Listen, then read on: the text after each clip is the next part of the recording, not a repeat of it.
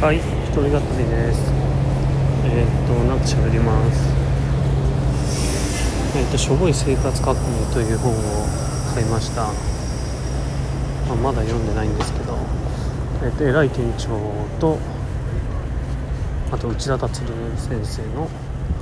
書いた本で、まあ何が書いてあるかよくわからないんですけれども、ちょっと読んでみようかなという感じです。うーんと内田先生って実はね一回見たことがあってうちの高校の僕が高1か高2かな時の文化祭のですね特別記念公演みたいなのにいらしてましたよね。なんかあの頃すごいインフルエンザが流行っていた気がするんですでなんか話してくれてたけどまあ当時のことは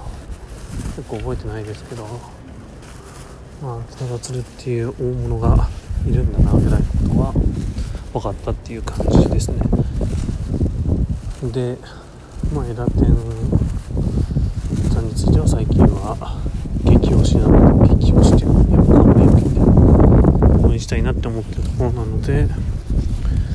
まあ書籍を買ってやっぱ応援しないとなみたいな、まあ彼が言ってるようにこう彼の言論を支えるためには課金しないといけないなということで買いました。一応まあ彼の著書じゃないけどしょぼい喫茶店の本も含めてほとんど買ったかな。あ N 国の本は買ってないけどしょぼい企業しょぼコン静止力デッドゲリラ作戦は買いましたね。うん。でもなんかやっぱりああいう主張が明快な人っていうのはなんか見てて分かりやすいといえば分かりやすくて一つの文献に書いてあることっていうのはを読めばやっぱその哲学ってなんとなく分かるなみたいな。あとは細かいテクニックの部分っていうのはまあなんだろう多様だなみたいな。結婚で言うとこうなんだとか SNS 戦略で言うとこうなんだとか。でも根底に流れるのはこうしょぼい企業抱えてるような生活の資本家とか、まあ、新しい生き方の提唱みたいなところになっていて、まあ、やっぱそこに感銘を受けられてる分どの本を読んでも響くし、まあ、彼のいろいろな発言を見ていても、まあ、評価できるのかなっていうふうに思います。まあ、これ特にもっと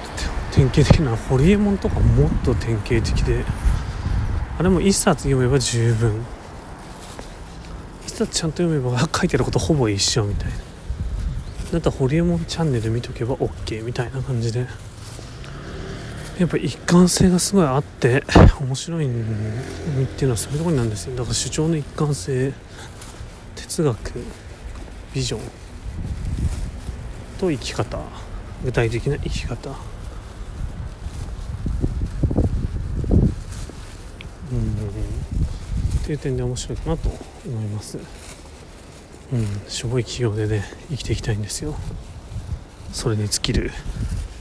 雑誌って。